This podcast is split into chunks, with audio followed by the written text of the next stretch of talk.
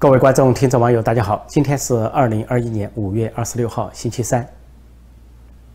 最近在中国又发生了一桩很离奇的杀人案，一个富豪被杀，说是遇刺身亡。这个富豪是江西啊博泰公司的董事长，说是以前肖建华明天系的一个分支。那么杀人者呢，说是一个叫楚小强的人，说跟有债务纠纷。但是离奇的是，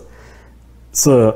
楚小明借了张新民的债，借了一点二亿，居然是欠债的人把这个债主给杀了，而不是债主把欠债人给杀了。如果说这个人借了债不还，那么这个债主一气之下把他杀了说得过去。居然是欠债的人把这个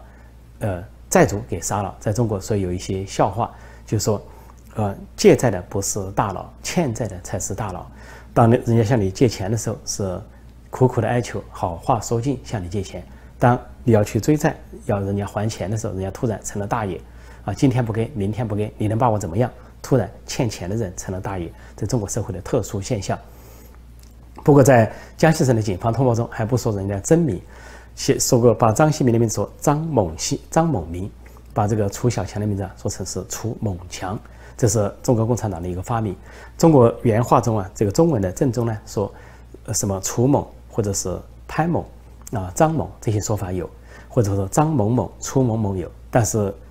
共产党不知道怎么发展出这么一个文化，就是把这个“某”放在中间。就像上一次这个习近平的呃女儿和他的姐夫的泄密案，有二十四名这个青少年呢被抓起来受尽酷刑并判刑啊，这个为首的被才二十岁被判了十四年的重刑。其中呢，那个起诉书提到习近平的姐夫。啊，本来叫邓家贵的名字，就说成是邓猛贵，说成是邓猛贵啊，是一个证人，说他的信息被泄露了，这是中共特有的文化，把中间那个字改成猛字，不知道是什么意思。说这回通报这个案子，开始就让人一头雾水，什么啊张猛明啊楚猛强啊，很简单，人家就叫楚小强，就叫张新明，非给人家中间弄个猛字。好，然后回头说这个案子还有什么离谱呢？离谱的就是。这个说这个楚小强为什么杀人？因为他向张新民借贷了一点二亿之后，可能就成了债务纠纷，然后呢，自己呢就导致了妻子跟他离婚，又导致了说生意做不好，最后说自己还患有癌症，自己欠了人家的债，借了一点二亿，然后自己的离婚管别人什么事啊？自己生病或者说破产管别人什么事？居然就起心报复，说是行刺把这个张新民给杀了。但是这里呢，当地人也有疑惑，说这个张新民考虑到是明天系的一支，而众所周知，这个明天系的大老板、创始人肖建华已经被做掉了，是中国的金融大鳄之一。仅仅因为他在香港，呃，逗留的时候承认呢，向记者承认说他在帮助习近平的姐姐、姐夫打理财产。习近平的姐姐齐乔乔，啊，姐夫邓家贵在他的明天系持有股份，他或者说代为持股份等等，说了这个话，结果习近平他就叫他回去，他不回去。就留在香港，最后习近平当局就派了啊国安便衣跨境绑架，那就是当时二零一五到二零一七闹出的汹汹的这个震动湘江的绑架案之一。当时有两个绑架，一个是绑架书商，绑架铜锣湾书店的老板，跨境绑架是因为出版了一本书和习近平和他的女人们。后来又是绑架富商，又绑架肖建华，是因为他承认他是帮习近平的姐姐姐夫打理财产。说都涉及到所谓第一家庭，这样肖建华后来被绑架回国之后投入大牢，后来下落不明，也没有判决。多年过去了，很多人说他在狱中已经被做掉了，就是杀人灭口。说这回说明天信系的一支这个博泰公司在江西还存在，这个董事长突然被人杀死，所以有人就怀疑这背后有政治动机，恐怕就是现在有众多的这个企业主受到啊处理，受到当局的逼迫，有的是逼迫退出董事长。一个接一个的退出董事长地位，有的呢是被软禁，有的是被这个问话或者是约谈，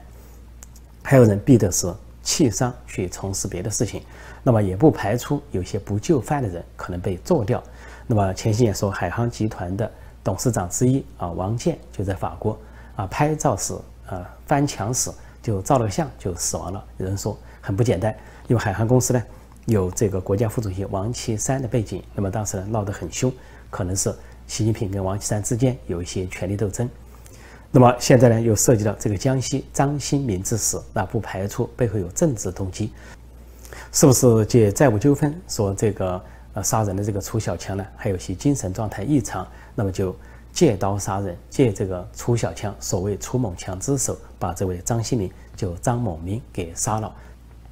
也就是说，这个案子背后恐怕大有文章，大有悬疑。前两天，五月二十四号，在中国的一家政府门口发生爆炸案，一死五伤。这个地点呢是发生在辽宁省阜新市政府门口。那么情节呢，说是有个推着电瓶车、两轮电瓶车的一个男子，在门口呃等待，然后看到一辆黑色轿车开出来，他就靠上去，然后就跟这个黑色轿车一起引爆。当时呢，这个升起了六米高的蘑菇云，爆炸非常猛烈。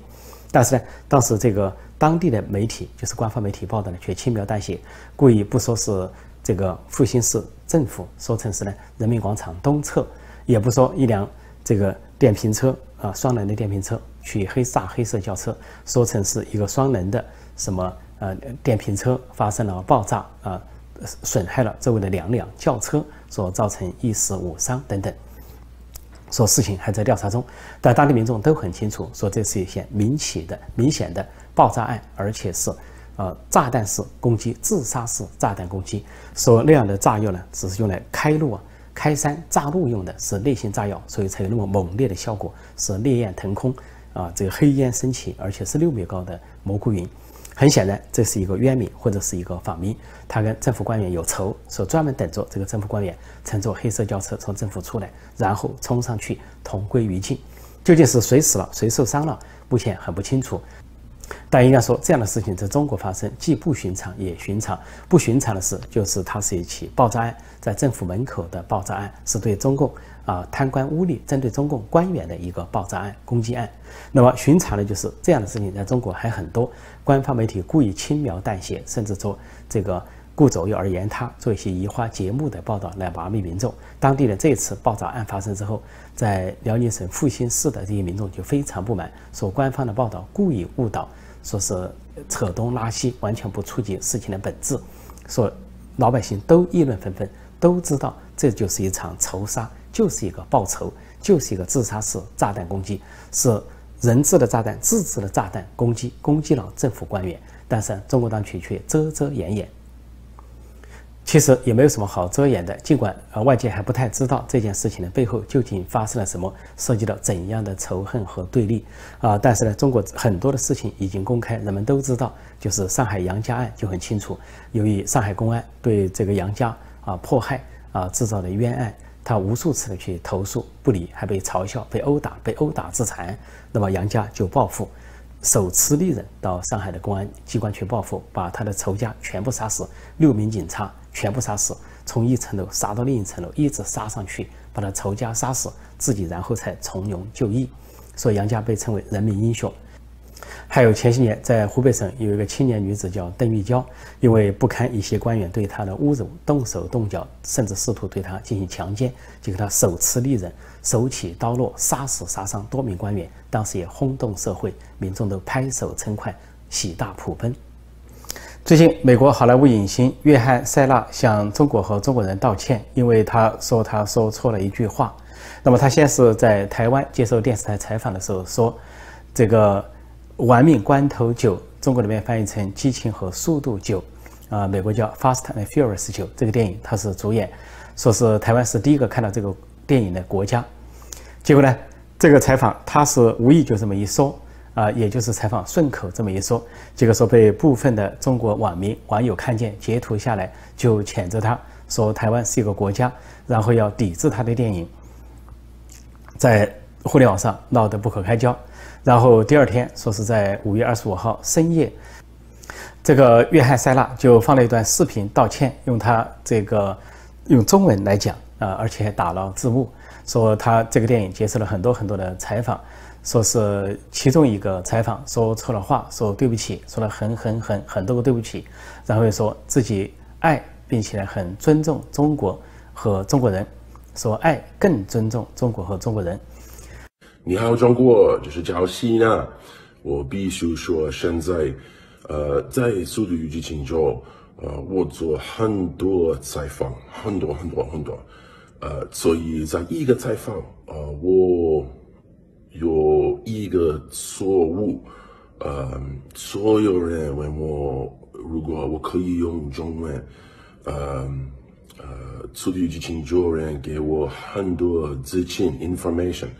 呃，所以很多采访，很多 information，呃，我呃我有一个错误，我必须说现在就是很很很很很重要，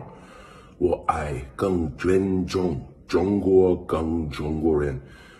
我很很抱歉，对呃我的错误，呃，对不起对不起，我很抱歉，你必须了解，呃我很爱很尊重中国跟中国人，呃不好意思，再见。但是就这个道歉，他以为就平息风波，结果中国那边有些网民还不依不饶，说他说了半天不知道说为哪句话道歉，也没有说台湾不是中国的一部分，要逼着他说出台湾不是中国的一部分，所以他道歉等于白道歉，而且他道歉之后给人感觉这个好莱坞的电影明星显得软骨头，没有骨气，没有直气，按照我们中国人说的话，就丧失了美国的民族气节。其实这里边这个约翰·塞拉根本就不必要道歉，他道歉的所有的话都是错的。首先一个，他在台湾接受一个采访，说台湾是一个国家，是第一个看到这个影片的国家，也就是顺口那么一说，也没去想。况且台湾不是一个国家，是什么？就是一个国家，有国家的完备的形态，完备的形态，有政府，有军队，有外交，有国防，啊，有学校，有教育，什么都有，而且还有一个国民叫中华民国。尽管。啊，部分的主张独派的呃独立的台湾人呢，不太喜欢这个国民，说带有“中华”二字，跟中国挂上关系。但是呢，就算暂时的国民，他有个国民，说是一个形态完备的国家，而且跟世界上十七个国家有外交关系，跟呃美国大多数的民主国家都有友好的这个这个关系，是价值同盟。他说台湾这个国家完全没错。再一个，他道歉的时候，他首先就错了，他说。中国中国人民根本就没有中国，也没有中国人。他这个国家现在被一个党所控制，中国是中共国，没有严格意义上的中国。一个党九千万人就控制了十四亿人整个国家，是一种绑架挟持，很难说它是不是中国。因为这个党是一个精神上的外来政权，是奉德国人、俄国人的思想在统治中国，所谓马克思列宁主义，怎么能讲中国呢？他们代表不了中国。他道歉的对象实际上是中共。另外，他说中国人。那些人根本代表不了中国人，什么小粉红、老粉红、自干五、五毛党，只能代表部分中国人，堕落的中国人，被中共洗脑的人。而且这部分中国人都还没有完全的体现，就是什么呢？中国没有言论自由，没有新闻自由，也没有互联网的自由，只有那些支持政府的声音才发得出来。如果是反对政府的声音，不仅发不出来，可能还被刑拘，还被抓起来。他在说向中国和中国人道歉的时候，两个对象都错了。你只能说向中共道了歉，向部分中国人道了歉，部分的中国人被中共洗脑的中共国的人道了歉，根本不代表你在向十四亿中国人道歉。他根本没有意识到中国不是一个民主国家，所以中国中国人在哪里，他都没搞清楚。再一个，他后来又说什么我爱更尊重什么，爱和尊重这个对象根本就是空白的、模糊的，你去尊重谁？如果你真正爱中国，你就希望中国是一个民主和自由的国家。你要真正的尊重中国和尊重中国人，那就对共产党说不，因为共产党封了很多人的口。如果中国人的互联网打开，有言论自由、新闻自由，中国人会说出他们真实的声音。那个时候，中国才是真正的中国，中国人才是真正的中国人。所以，这个呃，约翰·塞拉道这个歉是白道歉，而且显得非常的没有骨气啊，可以说是丢了脸面，也丢了气节。另外，他道歉的时候，他用中文说，还说了一个中文名字，我叫赵喜娜，取了中文不知道是他自己取的，还是别人给他取的。赵喜娜，这个娜是女字旁，这个名字是女性的名字。你取个中文名字都取的不伦不类，你是一个男性却取了个女性的名字，所以给人看上去整个就像是一场搞笑，说是一个黑色幽默，或是一个呃大白天的黑色笑话。好，今天我就暂时讲到这里，请大家尤其新朋友点击订阅本频道“陈破空纵论天下”，并按下小铃铛以及时收到节目通知。另外呢，也欢迎继续订阅陈破空会员网站，那里有我畅销书的连载，包括《中南海后会学》《假如中美开战》《全世界都不了解中国人》等等。另外，也欢迎到希望之城去订阅我的会员频道。那里有每日问答，或者尽量争取每日问答。谢谢大家收看收听，再见。